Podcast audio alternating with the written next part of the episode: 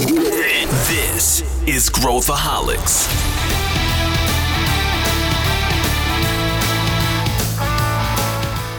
Olá, aqui é Pedro Weingärtner, sou o CEO da ACE e esse é Growthaholics, o podcast para quem adora inovação e empreendedorismo. Você já ouviu falar em Media for Equity? Pois é, é um, uma modalidade de investimentos relativamente nova que a gente quer mergulhar nesse episódio.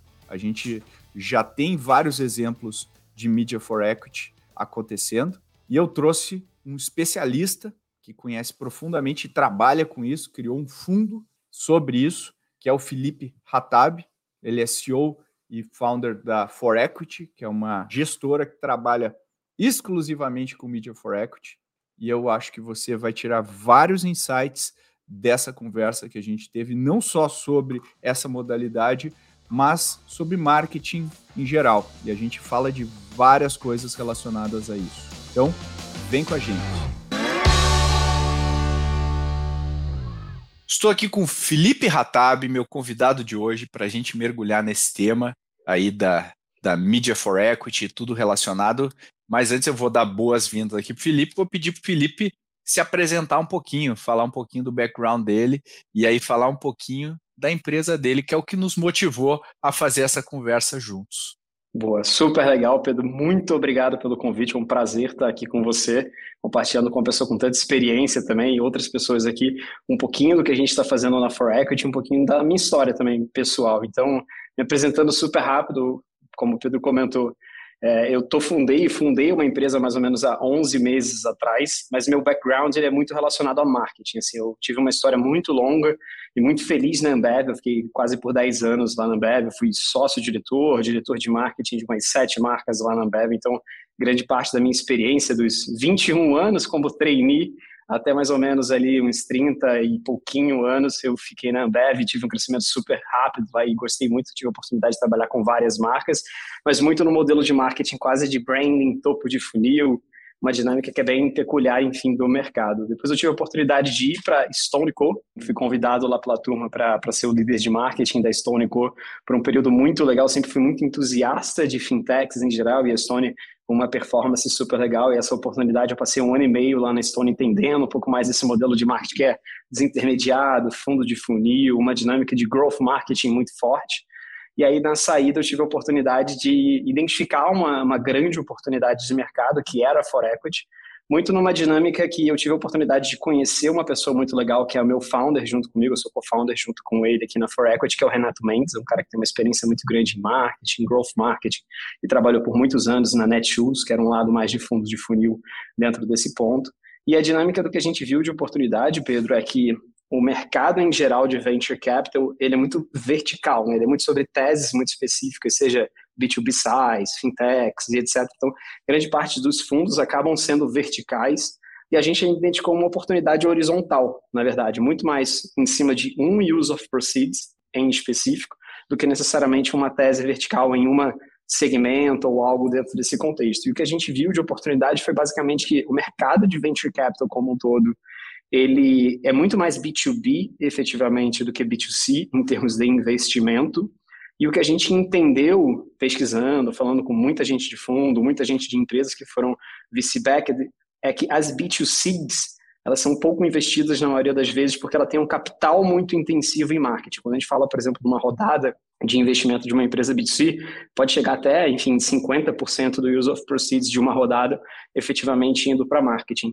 E essa dinâmica, ser capital intensivo em marketing, se você não tem pessoas que entendam efetivamente como ajudar essa empresa em termos de marketing, seja ela de fundo de funil ou topo de funil para a construção de branding em si, esse capital ele acaba sendo usado não da melhor maneira e isso acaba não necessariamente crescendo como deveria. Então, o que a gente teve a oportunidade foi identificar que no B2C existia uma oportunidade muito grande no lado de venture capital, mas sendo especialista em marketing. Então, a gente criou um primeiro fundo de investimento o primeiro venture capital especialista no use of proceeds de marketing. A gente não lidera a rodada, a gente é sempre co-investidor com outras, outros fundos que estão investindo em determinadas teses dentro desse contexto e a gente entra no use of proceeds de marketing, liderando essa parte do use of proceeds de marketing. Só que a gente fez isso de maneira diferente, tá? A gente identificou que fazer isso ou através de um fundo que vai levantar capital com fund of funds, LPs e etc., a gente talvez tivesse menos leverage do que qualquer outro fundo do mercado para captar esse dinheiro e fazer esses investimentos, até pela questão do nosso histórico ser muito mais para marketing do que efetivamente para o mundo de venture capital e finanças. E aí a gente olhou o mercado de mídia. E aí o mercado de mídia dentro do Brasil é um mercado de 50 bi, um mercado bem grande, só que ele é muito concentrado. 70% do mercado desses 50 bi são concentrados em 30 anunciantes. As Ambevs, as Itaús, Santander, as grandes empresas anunciantes em marketing com business e investimentos bilionários ali por trás disso, e é muito concentrado em 20 agências de publicidade, que atendem esses 30 clientes, e 10 players de mídia, que acabam atendendo todos esses 30 clientes, que são os maiores anunciantes do Brasil. Então, marketing, quando eu digo, é muito difícil você fazer marketing sem três coisas: dinheiro, time e uma agência de publicidade. Então, grande parte das vezes que a gente tem CMO são nessas grandes empresas do que necessariamente de um lado mais de startups, porque tem pouca gente que assume o risco de ir efetivamente para startups dentro desse modelo.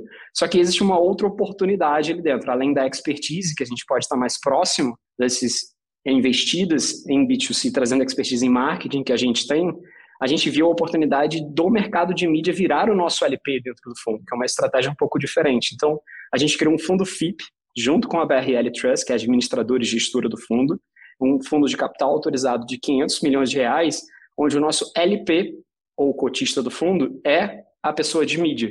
Então a gente senta com os maiores players de TV, TV fechada, out of home, rádio, criadores de conteúdo, celebridades, publishers de conteúdo, a gente captura mídia desse mercado como um todo, traz para dentro do nosso fundo como um capital commitment e a gente pega essa mídia e investe nas startups B2C que tem uma dependência alta de investimento em marketing com um tipo de mídia mais de branding, que é de topo de funil, que é muito caro dentro do Brasil e é muito difícil para uma startup em crescimento investir em branding e em growth de fundo de funil ao mesmo tempo. Normalmente ela só investe em fundo de funil e essa dinâmica, quando ela é casada ali, ela fica mais frutífera da perspectiva de longo prazo.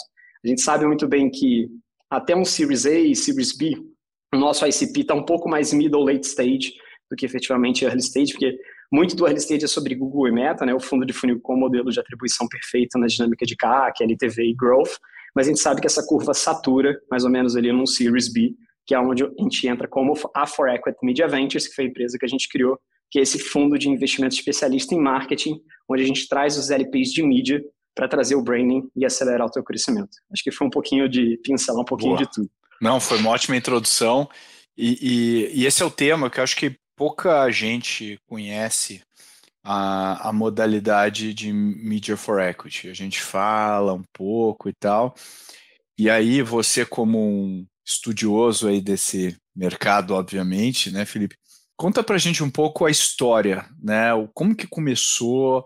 Isso é feito em outros lugares do mundo? Quais os maiores deals que já aconteceram por aí no Brasil? Eu sei que o Brasil é um player relevante nesse mercado, né? Uh, mas dá uma pincelada para o pessoal entender o Media for Equity, que na prática, só em, em letras bem miúdas assim, é em vez de eu aportar dinheiro na sua startup, eu vou aportar mídia na sua startup. Eu vou colocar mídia, já que você gastaria é, o dinheiro que eu aportaria em você com mídia, eu já aporto a mídia direto é, e eu e aí, no caso de vocês, vocês vão se responsabilizar por fazer a melhor alocação uh, dessa mídia. Mas conta um pouquinho da história aí uh, dessa, dessa modalidade de investimentos. Super legal, cara. Assim, a, a gente pegou os últimos 11 meses para aprofundar um pouco mais. Eu, particularmente, já tinha o convívio e o contato com o Media por Equity aqui no Brasil, tanto do lado da Stone, que fez um deal super legal com a Global Ventures, que é um veículo que faz esse tipo de investimento aqui há mais ou menos 5, 6 anos, é brilhante, ele fez diversas vezes já mídia por equity com grandes empresas, Stone, LiveUp, User, Quinto Andar, enfim, tem várias empresas legais que são backed by esse mídia por equity da Global Ventures em si, e alguns influenciadores, eu já coloquei alguns influenciadores em empresas menores, por exemplo, como o Caio Castro, dentro da Key Design, que é uma marca nativa digital, lá em 2019 eu fiz parte do deal, mas estudando mais profundamente, eu descobri que eu entendia quase nada de mídia por equity, assim, quando eu entrei mesmo para empreender na For Equity, que a gente acabou estudando um pouco mais no mundo. Mídia por equity no mundo, existe uma instituição no mundo chamada Media for Growth, é uma instituição inglesa, a Diana é a pessoa que é a fundadora dessa instituição, que eles começaram a consolidar informações sobre mídia por equity no mundo. E aí, enfim, tem alguns estudos super desenvolvidos deles que diz que mais ou menos desde 1996 existiram os primeiros deals de mídia por equity no mundo como um todo, e mais ou menos nos últimos 10 anos que esse negócio começou a pegar uma aceleração um pouco maior. Então, se eu fosse trazer para a realidade brasileira, o SBT fez um Media for Equity com a Jequiti, o SBT e Jequiti. Então, putz, isso lá atrás já começava, enfim, tem outras coisas que acabaram sendo super legais e, e tem esse modelo de negócio, pode pegar, enfim, PagSeguro lá atrás também com o Grupo Folha como um todo. Então, tem uma dinâmica que acabou sendo feita e já existe dentro do Brasil, mas os grandes investimentos em Media for Equity aconteceram mais na Europa, como um todo. Então, se você pega na Inglaterra, existe bastante com o Channel 4. Uh, o maior player de mídia por equity no mundo está na Índia, se chama Times of India. Eles fizeram mais de mil deals no estilo de ser um player de mídia investindo é, em mil startups no modelo de mídia por equity. A Televisa no México já fez diversos investimentos também dentro do ponto de vista de mídia por equity como um todo no México e até no Brasil já, enfim, empresas que foram para o México já receberam mídia por equity da Televisa dentro desse contexto. Só que o nosso modelo é muito parecido com o player que existe na Alemanha e na Europa como um todo. É um modelo independente, que a gente chama, porque ele não é dependente exclusivamente de um player de mídia, ele é independente de todos os players de mídia no modelo quase de fundo. No caso deles é uma SPV, né, então é específica por cada deal, eles acabam conectando, eles acabam conectando os players de mídia, mas o German Media Pool, que é esse player alemão, eles levantaram há 12 anos atrás esse essa estrutura de investimento. Eles levantaram 300 milhões de euros com rádio, TV, out of home e print na Alemanha e na Europa como um todo. Fizeram 40 investimentos middle late stage, sempre B2C, ou D2C, ou B2B2C, onde o addressable market ele é muito grande, tipo um B2B de SMB, onde tem bastante gente do outro lado em termos de quantidade de pessoas, então o playbook acaba sendo mais parecido com o B2C em si. Nesses 40 investimentos já tiveram 23 exits nesses últimos 12 anos, fizeram dois IPOs dentro do portfólio e um unicórnio. Então, em termos de MOIC, até de retorno, o fundo conseguiu retornar duas vezes e meia de MOIC nesses últimos 12 anos com um time dessa gestora super pequeno, de cinco pessoas fazendo isso. E é uma tese super legal, assim, diferente, enfim, é um dos players, um dos poucos players do mercado como um todo que fazem isso de maneira independente. A gente tem algum contato com eles e aprendeu muito com eles em cima do modelo, e a gente pegou esse benchmarking e está trazendo agora para o Brasil e para a América Latina em modos um pouco tropicalizados, né, no modelo de FIP, não necessariamente no modelo de SPV, para trazer uma segurança jurídica maior até os players de mídia que estão com a gente e até trazer esse efeito portfólio do fundo de uma maneira diferente. E a gente aprendeu um pouquinho com cada um desses players para a gente vir aqui para o Brasil de maneira estruturada, bem organizada, regulamentada pela CVM Ambima, com um player super legal, que é a BRL Trust, com a gente administrando e gerindo o fundo junto com a gente, trazendo essa estrutura de maneira diferente aqui, mais parruda em si. Eu acho que é uma coisa bem recente, né? E, e isso que é o mais legal, né? Dá para dá para você criar muita coisa, né? Ainda né? no mercado. Pessoal, é hora de apagar as velhinhas. Pois é, a Future Dojo está fazendo dois anos. Dois anos de muito aprendizado. Esse mês, para comemorar esse aniversário de dois anos, a gente está disponibilizando o curso Inovação na Prática, onde eu e o LG fizemos inteirinho, de graça, para todo mundo que está ouvindo esse episódio. Basta entrar em futuredojo.com.br barra aniversário. Acessa lá e depois me diz se você gosta do curso. Mas o que eu, que eu queria te perguntar, você falou várias, você pincelou o tipo de empresa e o estágio de empresa que se beneficia. Porque eu já vi no nosso mercado, tu, tu, tu bem lembrou, né? Informalmente, esse tipo de deal é, sempre foi feito. Não é uhum. de hoje pô, preciso aqui. E, e, já, já, né, já tem, por exemplo, software houses, eu já vi muito comum fazer desenvolvimento por equity, né? Que é uma coisa que eu raramente recomendo. Uma software house, você passar o seu produto para alguém desenvolver, uh, eu, é difícil ver histórias felizes nesse sentido, o que não é a verdade quando a gente fala de mídia. E aí a minha pergunta é, que tipo de empresa se beneficia, que estágio, enfim, como que a gente pode entender, né? Não existe uma ferramenta universal para todo mundo, mas para quem, para quem realmente serve esse tipo de modalidade? Perfeito. É, voltando até na questão da software house, o media por equity é um termo muito bonito para juridicamente se dizer sweat capital. Então, é eu estou trabalhando por, enfim, suor e etc., e eu vou deter o capital da sua empresa. Não é algo novo no mercado, pode ser feito com o escritório de advocacia, pode ser feito com uma software house, pode ser feito efetivamente com um player de mídia e etc. dentro desse lado.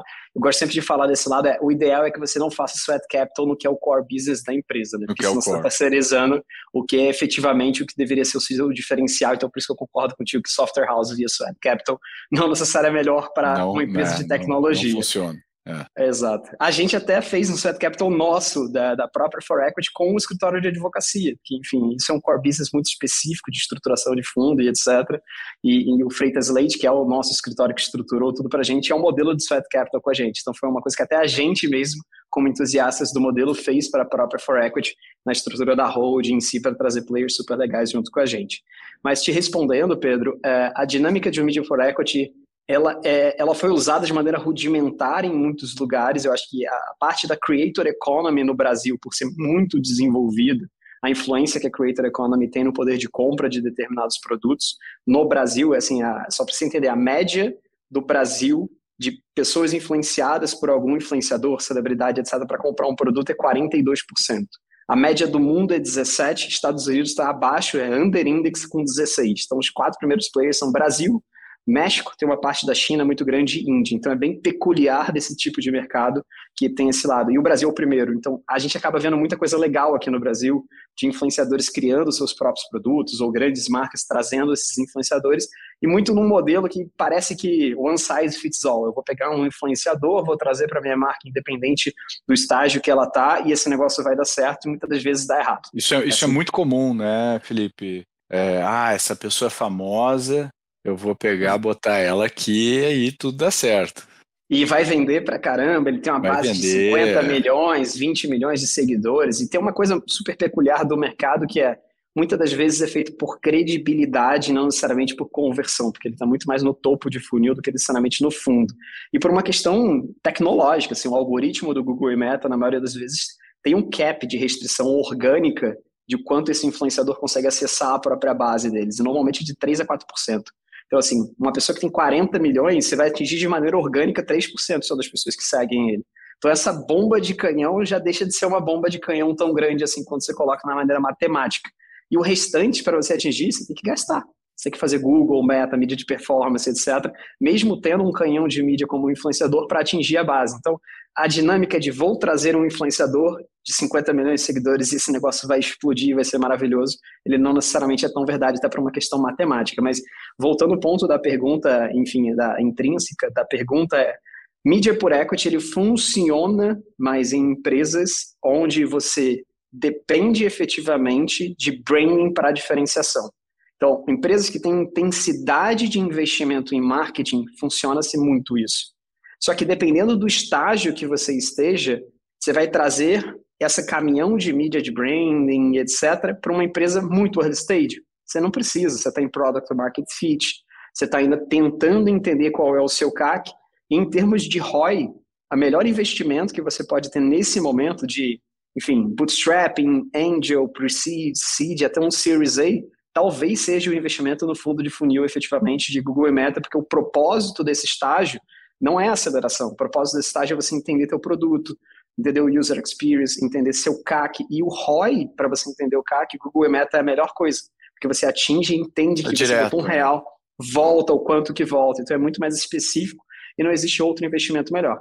Quando entra mídia por equity ou até mídia em geral em termos de branding sendo necessário? quando você entende que a curva do Google e Meta começou a saturar. Você está colocando um real, não está voltando mais um ponto alguma coisa, ou dois, tem voltando menos. Seu CAC dia após dia começa a subir um pouquinho. São indícios de que a sua curva começou a saturar e você está pescando no seu próprio aquário, se auto-bidando, e aí você precisa alastrar um pouco mais esse aquário para mais gente te conhecer e te considerar, para daí sim a mídia de performance continuar performando para converter pessoas. Nesse estágio, a gente tem alguns estudos disso, enfim, estatísticos e tecnológicos, tem ferramenta de atribuição para isso que a gente acaba usando com algumas empresas. é mais ou menos, dependendo da categoria, uns 6 a 8 milhões de investimento anual, principalmente em fundo de funil, acaba trazendo essa relevância. Até isso é muito difícil você precisar efetivamente fazer um media por equity e precisar investir em qualquer outra etapa do funil, porque o ROI do fundo de funil vai ser muito positivo. Então, se eu for te falar de maneira pragmática para quem funciona, mídia de branding, que eu uhum. posso consolidar como mídia por equity, é mais é, uma dinâmica. Quem, quem, funcionar mídia vai funcionar mídia for equity nesse caso. Vai funcionar mídia for equity, exatamente. Então, assim, é mais um estágio Series E, Series B, mais late stage que você precisa trazer novos canais de aquisição, não só mesmo o Google e Meta que funcionou até então, e você começa a ter um mar um pouco mais vermelho. Você não está jogando sozinho, como é o caso do início, que qualquer investimento tem um payout. Ali você começa a ter concorrente, ali você começa a ter uma dinâmica que você precisa construir marca e se diferenciar muito dentro dessa perspectiva de branding para trazer essa credibilidade de marca, etc. Então, se eu pudesse te responder, é mais middle late stage. Todos os deals que fizeram mais early stage funciona, mas funciona médio, assim, não é uma coisa que vai fazer uma grande diferença no teu business no início. Para a credibilidade, sim, mas do ponto de vista de conversão, crescimento e etc., não, é mais uma perspectiva de middle late stage mesmo. É interessante, né, Felipe? Não sei se você já viu agora, você está entrando nesse mundo de VC aí com mais, né, nos últimos meses, uh, a gente eh, recebe muito contato de empreendedores de por que, que você não, por que, que você não cresceu? Não, não cresci porque as pessoas não, não me conhecem, não conhecem meu produto. Se eu tivesse dinheiro para comprar mídia, aí eu ia estar tá bombando. E o que você falou, né, é justamente o oposto. Você, o fato de você uh, não ser conhecido não deveria ser um, um empecilho, porque ninguém é conhecido nesse estágio, e você tem que descobrir outras coisas, né? Não é ser conhecido, uh, não é aumentar o seu awareness de marca, é ir um a um lá e conseguir os seus clientes. Então, você meio que colocou de maneira muito clara que tem um momento certo para fazer isso. E você falou um termo aqui é, que eu acho que vale para quem está ouvindo, e, e, eu também sou do marketing, e, e, e, toda vez que eu falo eu tenho que explicar que é o modelo de atribuição. Que é uma coisa tão. É, assim, depois que a gente cai a ficha do que, disso, fica bem mais simples entender o funil e como que as coisas funcionam, como que.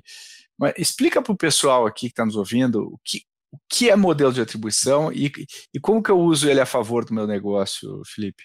Super difícil a sua pergunta, tá, Pedro? Porque eu acho que ninguém fez o crack the code de um modelo de atribuição geral do marketing. E eu vou te colocar um ponto de vista até, enfim, mais conceitual do marketing, que eu acho que é legal. Grandes empresas, normalmente, elas têm um modelo de atribuição específico para mídia, mas grande parte do modelo de atribuição dela é sobre marca. Eu vou contratar uma Millward Brown, uma Nielsen, uma Ipsos, etc., para indícios de pesquisa estatística, me mensurar versus o concorrente para saber minha força de marca, quais atributos eu estou crescendo, etc. Mas isso é muito mais para as 30 empresas que são investidoras grandes de marca que topam pagar 8 milhões para um estudo anual e etc. E ter essas safras como um todo. Para startup, a melhor proxy de, desses estudos de marca que eu já vi na minha vida se chama NPS. É muito louco isso, tá? Porque se, é a, a lógica do que você comentou, ah, se meu produto fosse mais conhecido, eu estaria crescido mais. Seu NPS era bom? Seu churn era bom? A, a sua recorrência era boa e etc. Esses são indícios e, enfim, NPS não é tanto uma métrica necessariamente de marca, né, uma métrica mais de serviço em si, mas a proxy entre empresas muito bem sucedidas em termos de marketing com NPS alto é muito relevante e é uma coisa que você consegue mensurar de maneira muito mais recorrente para entender onde está indo. Você, por exemplo, pegaria dinheiro e investiria em uma marca que tem NPS 12. Para que, que você vai investir numa marca que tem NPS 12? Ela tem outros problemas de user experience, talvez, de produto e etc. Então, é um pouco mais desse lado que, se eu fosse trazer uma proxy desses estudos de marca para a realidade, acho que o NPS é uma ótima forma, principalmente recorrência e churn são outras formas muito boas de ter cheiro que você deveria escalar mais seu business e qual é o momento de escalar seu business. Modelo de atribuição, por outro lado, que é o ponto que você comentou, é a maior dor do marketing disparado de qualquer CMO e de qualquer pessoa do marketing que exista na face da Terra. Growth Marketing, que é mais esse fundo de funil, está resolvido. O modelo de atribuição do Google e Meta consegue te entregar exatamente, coloquei tanto de investimento, retornou, porque a, a esteira é 100% digital e você consegue, através de UTMs, através de tagueamento, através de outras coisas, cookies ainda funcionam dentro desse contexto, entender esse rastreamento do cliente e saber o quanto você está investindo e o quanto está vindo no fundo de funil. Perfeitamente. Do outro lado, isso empresas nativas digitais. Do outro lado, existem empresas que são intermediadas, como é o caso da Ambev. O modelo de atribuição da Ambev é o modelo do varejo. Ele sabe as pessoas que estão na gôndola, que compraram, que usam o CRM, etc. Não é dele, mas ele consegue ter de alguma forma acesso para trazer. Mas aí você começa a subir um pouquinho no funil, no, é, que é conversão. A segunda etapa é consideração e a terceira etapa é conhecimento, né, que é o awareness. Tem muita mídia que é muito para consideração e conversão. Perdão, consideração e awareness, não necessariamente conversão. E aí, como é que você mensura um out of home que você colocou na Faria Lima? Como é que você mensura um influenciador que você está fazendo uma campanha de dígito? Como é que você mensura comerciais de 30 segundos que você fez num grande player televisivo durante 45 dias? Você tenta chegar numa proxy de mais ou menos isso daqui foi o que converteu, eu investi tanto e voltou mais ou menos quanto, mas essa proxy é muito mais estatística do que efetivamente marginal, como é o caso de um Google e Meta da vida. E existem muitas empresas que tentam fazer modelos de atribuição estatísticos e efetivos de tecnologia para conectar, mas eu até digo assim, poucas funcionaram, eu já usei algumas, tá, diretamente, eu não vou citar o nome em especial, mas poucas delas realmente funcionam, porque você precisa ter uma credibilidade muito grande em cima desse modelo de atribuição, né, o quanto eu investi num lugar, o quanto retornou, para saber que são etapas diferentes do funil. Exemplo, se você pegar um dinheiro e só na televisão e botar 10 milhões de reais, talvez você venda menos no curto prazo do que você pegar esses mesmos 10 milhões de reais e colocar no Google e Meta, porque você vai saber o um para um quanto que volta. Mas funciona 10 milhões de reais eternamente no fundo de funil? Não necessariamente. Em algum momento você vai ter que trazer novas pessoas para te conhecer, para resetar essa cesta e daí sim trazer novos possíveis compradores para dentro dessa cesta de conversão e começar fazendo. Tem uma empresa super legal que está começando agora, assim, estou, enfim, muito próximo deles, chama Uncover, é uma empresa que está surgindo, tem clientes super grandes, já enterprise, que ele conecta no seu ERP. Ele conecta no seu ERP, no seu Google Analytics, no seu Facebook Ads etc. E nos players de mídia seja of home, influenciadores, etc. E ele te traz informações de modelo de atribuição. Essa foi a melhor que eu já tive proximidade. Ela tem uma ferramenta super legal para trazer essa dinâmica, mas existem outras também dentro do mercado como um todo que trazem essa, essa dinâmica de modelo de atribuição para grandes players. Mas a principal dinâmica é modelo de atribuição é um modelo estatístico. Ele não é um modelo marginal. O modelo, no caso de Google e Meta, é um modelo marginal. Você sabe efetivamente quanto você investiu e quanto retornou. Lá, você tem uma proxy de quanto você investiu e como cada canal performou para efetivamente trazer. Mas saiba que o modelo de atribuição ele não mudaria seu mindset. Se você investir numa dinâmica de topo de funil, querendo fazer conversão, você provavelmente vai ser infeliz dentro dessa dinâmica, porque o topo de funil não é para conversão, é para trazer novas pessoas conhecedoras da sua marca no ponto de vista da sexta, para você para eles começarem a te considerar, para daí sim você fazer o impacto de um fundo de funil para fazer a conversão no momento do shopper mission de compra para converter essa marca. E a prox melhor que eu digo sobre isso é, exemplo, vou te pegar um, um bem de consumo no caso Ambev, que eu passei muitos anos. Se você só fizesse fundo de funil, como é o caso de grande parte das startups só fazem Google e Meta, dentro de uma empresa de bens de consumo, você pegaria todo o seu dinheiro no ano, investiria em gôndolas no Samarché, Mambo, Varejo, enfim, promotoras dentro dessa loja e tudo mais. Você pegaria todo o seu dinheiro e só colocaria nisso. Eu te garanto por A mais B que sua performance não seria igual se você não tivesse num evento como um Lollapalooza ou tivesse ativando na TV, como as campanhas de TV ou no Out of Home ou especificamente em outros lugares, porque a decisão de compra, ela sim é tomada no momento da compra, que é o fundo de funil do bens de consumo, é o varejo, e o fundo de funil do processo digital é o Google e Meta, mas a marca, ela precisa ser antes construída e o um impacto e tudo mais. E tem uma charge super boa, que eu acho que retrata isso, é, você saiu de casa, e aí você viu um out of home de um tênis da Nike. Aí você chegou dentro do seu trabalho, você viu um, um seu amigo com o tênis da Nike, que está ali do, dentro da sua proximidade. Você sai daquele lugar e aí chega em casa e vê uma propaganda da Nike na televisão do mesmo tênis. E aí você chega e está navegando no Google e Meta e aparece o tênis da Nike para você, para você clicar e comprar. Quando você clica e compra dentro do tênis da Nike através do Google e Meta, ele vai te falar que o modelo de atribuição foi que o Google e Meta que fez a conversão, que é a lógica do last click. Só que você está desconsiderando todo o restante da jornada que awareness, consideração e etc.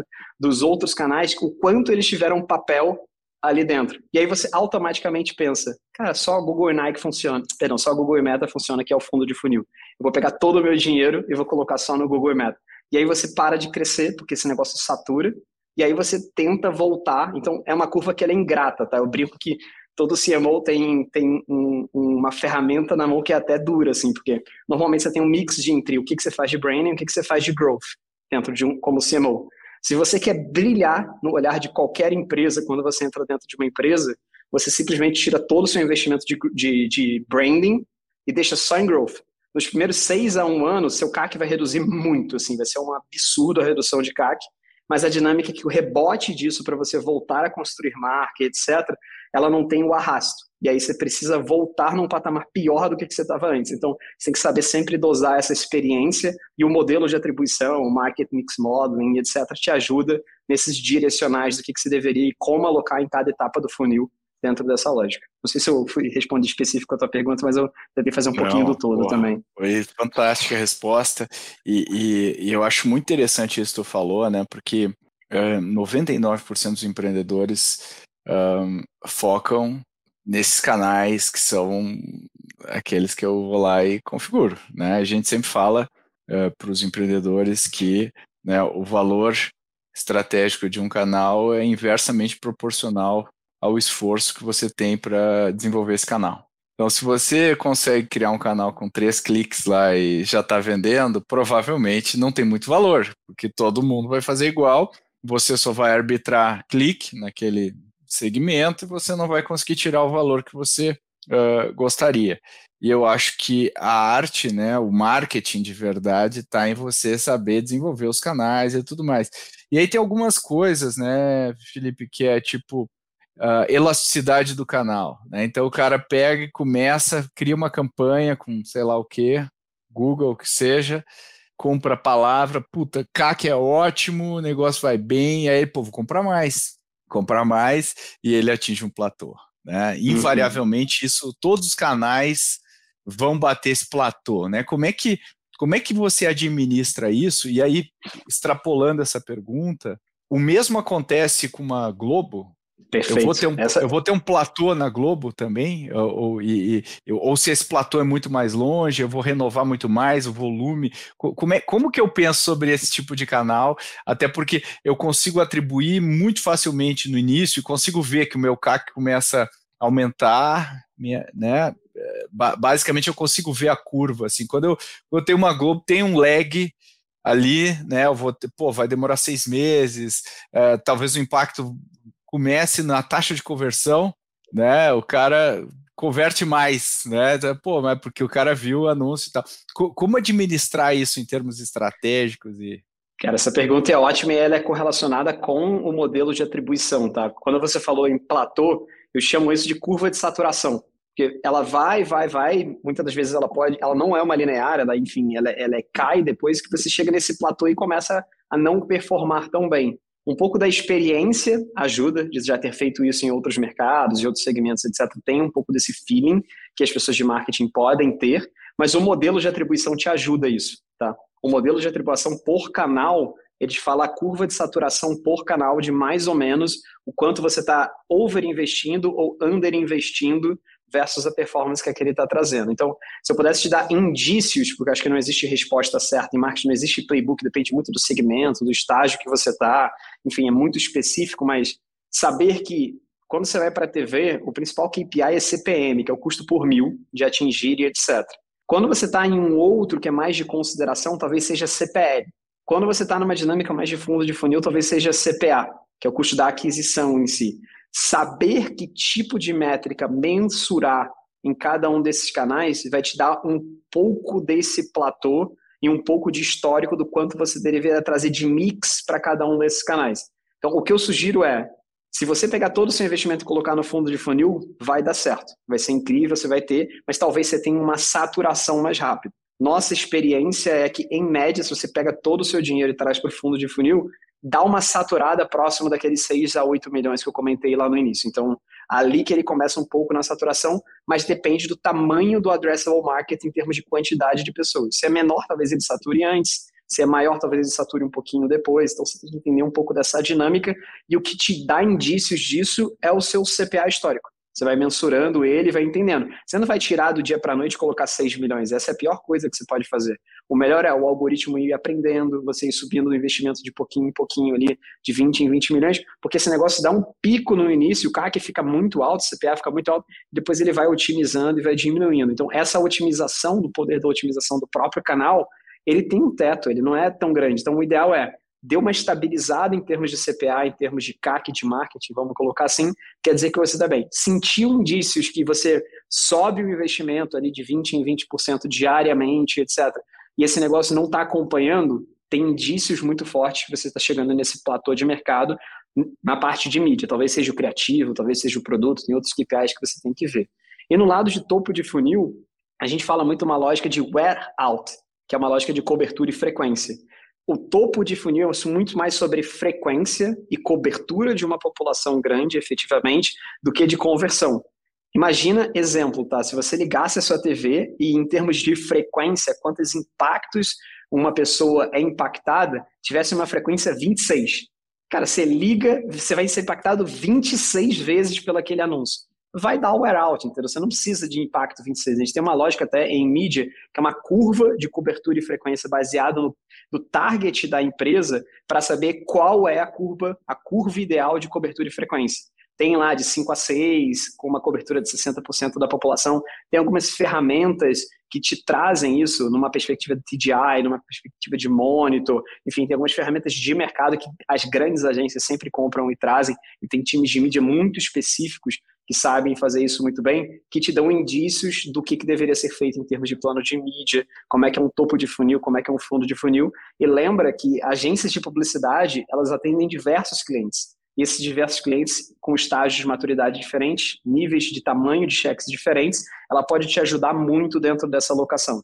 Então, essa dinâmica da experiência como um todo é uma forma mais empírica de você trazer isso, mas o modelo de atribuição, se é um modelo de atribuição bom, estruturado, conectado e etc., ele já deveria te dizer o quanto você deveria investir em cada um dos estágios, como é que está a curva de saturação de cada um dos estágios, como é que está o ROI de cada um dos estágios e o quanto efetivamente está um pouco dessa lógica para dentro. E a Uncover, que é essa plataforma que eu sugiro até bastante conhecer, ela traz um pouco dessa dinâmica. Então, enfim, você me fez a pergunta mais difícil do marketing da história, tá? Ninguém fez o crack the code do modelo de atribuição fora Google e Meta todas as plataformas que não são 100% digitais, é difícil você ter modelo de atribuição, porque você tem que ir para o lado mais estatístico do que necessariamente para o lado mais empírico mesmo. Você, que é um growthaholic de carteirinha, quer ficar sabendo na hora que um novo episódio vai para o ar, direto no seu WhatsApp? Se a resposta é sim, então entra na nossa rede de transmissão via WhatsApp. É o alerta mais rápido que você vai receber sobre o nosso podcast e outros temas importantes. E você pode compartilhar esse link com quem você quiser. Essa é a hora de convencer aquele seu amigo ou amiga a ouvir o podcast. É gratuito e feita com muito carinho para você. Te vejo lá. Eu sempre encontro founders assim que estão crescendo, usaram, foram criativos, usaram canais e tal, e aí chegaram num que a gente poderia dizer que é um product market fit e aí acontece uh, duas coisas. Ou quando é a hora de começar a testar outros canais, né? Quando que é a hora de, de pô, vou experimentar aqui. Ou vai lá e testa um anúncio. E, e aí ele tá com aquele mindset de final de funil, pô, vai lá, pô, não, não, não, não funcionou. Não funcionou e acaba. Né? Então, como, como saber qual a hora né? E, e como testar isso? Como, como molhar o pezinho na água direito? Total. Na, na, parte do fundo de funil é muito fácil, né? Se você quiser testar com mil reais, você vai ali, coloca mil reais e é super simples, você vai saber exatamente. Então, por isso que todo mundo começa por esse fundo de funil, então vou falar menos desse fundo de funil. Mas o principal ponto foi aquilo que eu falei. Dependendo do estágio, você tem que ter KPIs diferentes. Você não vai mensurar o seu topo de funil da maneira que você mensura o seu fundo de funil. Se você estiver fazendo isso, está sendo injusto com o negócio. Então, a, a principal ponto quando a gente fala de marketing é uma palavra chamada consistência. E aí eu trago isso sempre para uma perspectiva humana, que eu acho que facilita o entendimento. Não foi do dia para a noite que você, com seu esposo ou com a sua esposa, deu um clique e você falou, vou casar com eles. Simplesmente você teve uma história, você teve uma consideração dessa pessoa. Primeiro você tem o awareness que aquela, pessoa existe. Você não vai casar com ela. O casamento é a conversão, tá? Só para a gente fazer um, para, um patamar mais, mais lúdico. Você não escolhe casar com alguém do ponto de vista do dia para noite simplesmente porque deu na telha e você casou. Então, você tem o awareness daquela pessoa. E aí você começa a conviver com aquela pessoa, conhecer e tudo mais, outras pessoas começam a falar bem, você começa a considerar essa pessoa. Puta, faz sentido estar com ela, tanana. você sai com essa pessoa, você faz um teste e tudo mais. Existe um período mínimo de cada estágio da vida do, do ponto de vista da perspectiva do behavior humano para qualquer tomada de decisão. Você vai tomando o processo de decisão desse lifetime planning e aí sim você chega na conversão e topa casar. O que eu digo é, dependendo do seu o estágio de como o seu produto tem de interação com o cliente, como é o processo de decisão da tomada dessa decisão, isso muda completamente. Então, por exemplo, se você for falar com um ticket médio de pessoas que compram um jatinho, cara, você tem que entender a jornada do cliente como um todo, como é que ele considera, como é que ele tem o awareness, como é que ele faz a conversão. Talvez esse negócio demore três anos para você efetivamente ter uma pessoa que tem um topo de funil convertendo. Talvez com um produto mais baixo ou de frequência maior, ou enfim, com, com menos é, a lógica de desembolso e dispêndio de energia para converter, talvez esse ciclo seja em horas, talvez esse ciclo seja em dias. Então, saber a jornada desse cliente, como esse cliente se comporta e qual é a maneira dos pontos de contato que você vai entender, te dão indícios do quanto efetivamente você deveria investir naquele determinado canal para saber se ele está funcionando ou não. Um produto de bem de consumo onde a compra e o ticket médio é super baixo, Talvez você faça alguma coisa na televisão e você já sinta o varejo comprando mais, talvez nos mesmos 30, 45 dias que você faz a campanha. Se você estivesse pegando um jatinho e fazendo essa mesma comunicação dentro da TV no período de 45 dias, talvez você não sinta nos mesmos 45 dias que efetivamente vai vender mais e não vai mudar absolutamente nada. Então, saber dosar a partir do seu segmento, do seu produto e do life cycle do cliente, o como ocorre o processo de decisão de compra, você vai testando os canais eu não vi nada muito funcionar em middle barra topo de funil com menos de seis meses de consistência, tá? De três a seis meses no mínimo de maneira consistente, você ir colocando aquilo e tendo os pontos de contato e tudo mais. A não ser que sejam produtos com um ticket médio muito baixo, onde o processo de decisão e o life cycle ele é muito curto, e aí sim você consegue sentir um pouquinho menos dentro desse ponto. Mas, enfim, exemplo, uma decisão de escolher um seguro de vida puta, é super difícil, não é um negócio tão fácil, etc. Será que se eu fizer duas inserções na televisão vai mudar alguma coisa? Provavelmente não vai mudar nada. Então você tem que saber efetivamente, esse é um pouco da ciência, porque marketing envolve três coisas. É arte, que é a parte criativa e etc. Tem a ciência efetiva do que você está fazendo, que é os números, o quanto retorna, o quanto vai e tudo mais. E, basicamente, planejamento saber a informação correta, no momento correto e tudo mais. Se você só tem o planejamento, não tem arte, não tem ciência, está com uma ponta. Se você só tem a arte, não tem a ciência, não tem o planejamento, você está com outra ponta. O marketing estratégico, porque falar em marketing é tipo falar finanças, tem gente de finanças de FP&A, de M&A, de controladoria, etc. São pessoas muito diferentes falar que alguém é marketing, tem que lembrar que é um médico generalista que você está falando. Tem médicos especialistas dentro de cada especialidade do marketing. Alguém de growth, alguém de analytics barra CRM, alguém que é o criativo barra design, alguém que é do planejamento estratégico de marketing, alguém de produto barra branding. Então tem pessoas que o CMO, o trabalho do CMO é saber arquitetar isso da melhor maneira, entender o life cycle, entender quais são os gatilhos de compra e quais são a forma do call to action em cada etapa do funil e direcionar a empresa como um todo. Eu acho que é difícil, dado que existe ciência, perdão, dado que existe arte, você substituir toda essa jornada para uma coisa 100% tecnológica ou 100% é, playbook, vamos colocar assim, porque é muito específico de cada uma dessas três vertentes que eu acabei de falar. E, e quando a gente pega empreendedores aí no início da jornada, o que eu vejo é se coloca muita arte no produto, né? Porque o meu produto está desenvolvido, e ciência no marketing. Aplica uhum. basicamente, vai lá, engineering no marketing. Espera aí, abre as planilhas, ICAC, LTV para lá, para cá, E, e, o que você está dizendo é que não, que, claro, tem um papel, tem um momento, né? Constrói funil de baixo para cima, mas tem uma hora que você vai precisar para escalar é, outros, outras ferramentas. E aí, sobre ferramentas, Felipe, você, que eu achei que é um approach legal que você está tocando, que vocês estão tocando, que imagina só, se eu, eu não sou muito experiente, eu não, não tenho muita experiência nem, nesse nível de marketing, né? É, não testei muita coisa e tal, e chega uma oportunidade de eu fazer Media for Equity. E aí eu, sei lá, me apaixonei pela Globo, acho que se eu tiver na, na, na novela vai ser, porra, vai, vai mudar minha vida. Eu faço, faço, troco equity, vou lá e começo e vejo que não, não é novela. É out of home, cara. É, a minha, minha empresa deveria ser mais out of home, sei lá, o rádio, o que quer que seja, né? Então, você não, você tem um, você montou no teu um portfólio né, de opções e você tem o papel de ser esse curador, né, digamos assim, uhum. para o cliente. Né? Esse layer aí que, que vai ajudar com, com esse apoio. Então, como é que você vê isso do, né, do mono, mono canal Media for Equity e multicanal Media for Equity? Perfeito. Cara, essa pergunta é muito boa, tá? Porque para mim o monocanal ele funciona muito quando você já fez arte, ciência e planejamento entende que aquele canal é um canal que vai fazer a diferença. Já testou, já entende, etc.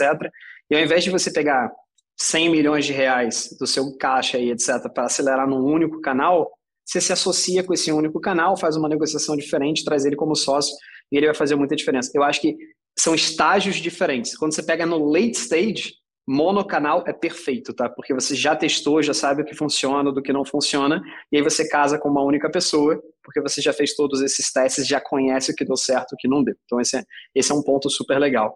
No nosso estágio, que é esse mais middle stage, é um ponto muito de experimentação.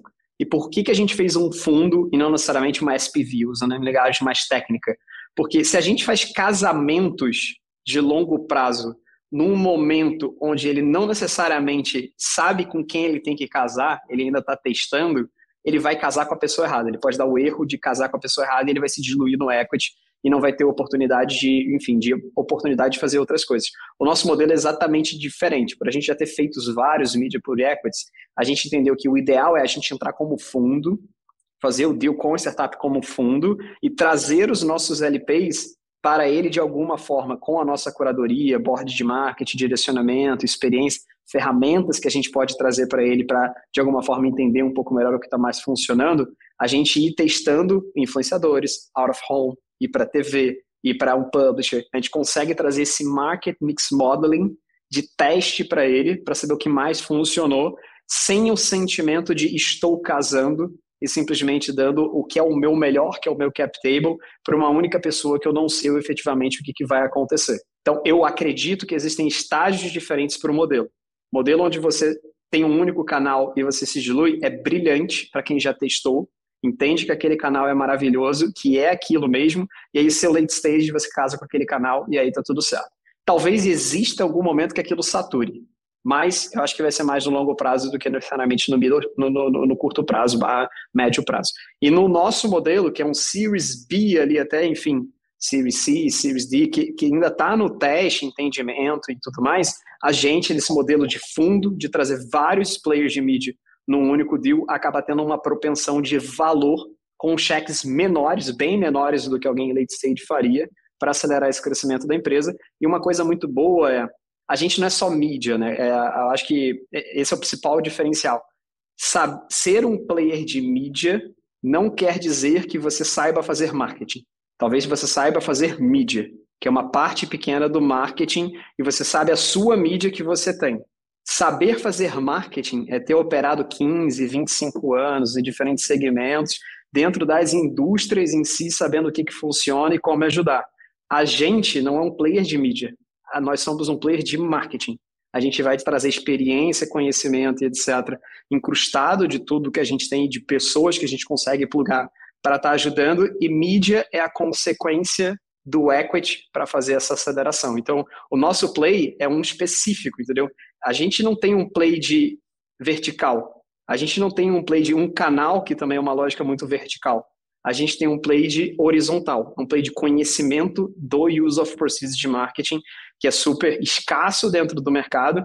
E quando eu falo marketing, eu não estou falando somente de growth, eu não estou falando somente de brand, eu não estou falando somente de CRM, é a junção estratégica disso, que é um pouco do papo que a gente teve aqui hoje, que não é nada muito específico, mas essa junção estratégica é super importante.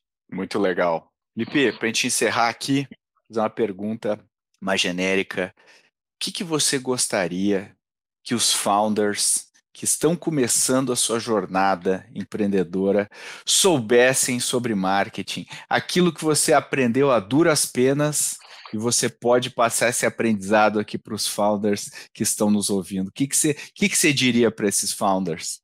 Cara, eu, é quase filosófico a pergunta, é muito boa, eu vou te responder de maneira filosófica, tá?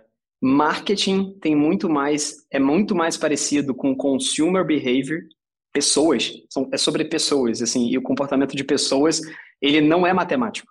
Assim, é difícil você saber. E entendimento sobre marketing, entendimento sobre resultado, entendimento sobre o que dá certo, é muito parecido com casamento. E a lógica do casamento é, cara, você tem que entender que deu uma coisa errada, você muda, entender que você vai fazer uma coisa diferente e aceitar determinadas coisas porque você ama aquilo e vai fazer diferente. Então, se eu pudesse trazer essa lógica de ciência, arte e planejamento não seja só ciência, porque isso acontece muito no early stage, não seja só a, a lógica de arte e não seja só a lógica de planejamento. Entenda que o tempo vai te ajudar a construir e marketing é sobre acreditar em marketing. E existem poucas empresas que são startups que têm, por exemplo, branding. Você conta nos dedos as empresas que têm efetivamente uma marca muito forte. Você pode pegar Neobanks da vida. Existe neobanks com construção de marca, existe neobanks sem construção de marca. A dinâmica dos dois, o valuation dos dois, o múltiplo dos dois, você pode pegar de maneira matemática. Ela é completamente diferente da empresa que tem branding, da empresa que não tem branding. Então saiba que branding é extremamente importante e marketing é a junção disso tudo. E dê tempo para esse negócio realmente virar, porque você não casa com a pessoa do dia para a noite. Você tem que realmente dar tempo e saber efetivamente o que está dando certo, o que, que não está dando, mas não negligencie que você sim tem que sim fazer marketing e branding para diferenciar. Não é só o fundo de funil que vai fazer a tua história viver para sempre sozinho, principalmente numa startup B2C. Tempo é a resposta para ti. Olha aí, são, são uh, dicas sábias de quem já viveu isso na pele aí. E, e uma coisa que eu acho que é super importante é tem que vir do founder. Não adianta você contratar uma pessoa para fazer marketing, etc., e você mesmo está contratando porque o fundo pediu ou qualquer outra coisa assim. Se você não acredita em marketing, não começa. Simplesmente Boa. faça growth, etc. Porque essa parte é, se não é intrínseco do ser humano, do founder, que aquilo é importante, saiba que não vai dar certo. Não vai dar, assim, não tem como. Assino embaixo, Felipe. Assino embaixo. Tem que estar tá no DNA. Tem que estar tá no DNA. E com isso, queria te agradecer muito aí a participação, foi ótimo, acho que deu vários insights para quem está nos ouvindo, para mim certamente deu. E queria, quem quiser te achar, Felipe, como é que faz? Uh, teu contato aí, compartilha com o pessoal. A gente, pô, aqui não é isso, eu já te falei, a gente sempre apoia aí qualquer tipo de iniciativa inovadora que está a fim de apoiar o ecossistema e vocês estão fazendo um trabalho super legal.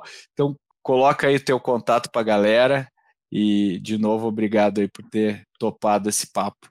Obrigado pelo convite novamente. Enfim, pude passar um pouco do que eu de alguma forma construí, mas eu tenho certeza que eu, talvez eu não seja, não saiba nada, tá? E é muita coisa nova, então eu estou construindo muito em conjunto com as pessoas para a gente trocar uma ideia e falar e eu até aprender mais dentro dessa dinâmica, sendo é, é, um ponto de aprendizado mesmo. É, LinkedIn é uma ótima ferramenta, tá, turma? Até para o pessoal B2B. Cara, entra no LinkedIn, manda mensagem, etc. Isso é super bom. Meu nome é Felipe Atab lá no LinkedIn. Meu e-mail é atab.forequity.com.br. A gente tem um forms também dentro do próprio site da Forequity para entrar em contato, mas saiba que eu respondo 100% de todos os comentários e todas as mensagens no LinkedIn porque eu acho que é uma ferramenta fenomenal nesse contexto. Então, se você mandar mensagem, você saiba que eu vou te responder, a gente vai marcar reunião, vai fazer tudo. Independente do que você tem, a gente vai fazer uma reunião para bater um papo, porque nessas reuniões a gente aprende muito mais do que qualquer coisa. E esse aprendizado tem que sempre ter um copo muito meio cheio ali, porque senão você vai achar que você está transbordando e o marketing muda muito rápido. Então, essas coisas você precisa estar sempre se renovando para conseguir ter pessoas legais e você se atualizar também. Boa. Valeu, Felipe. Obrigado, Pedro.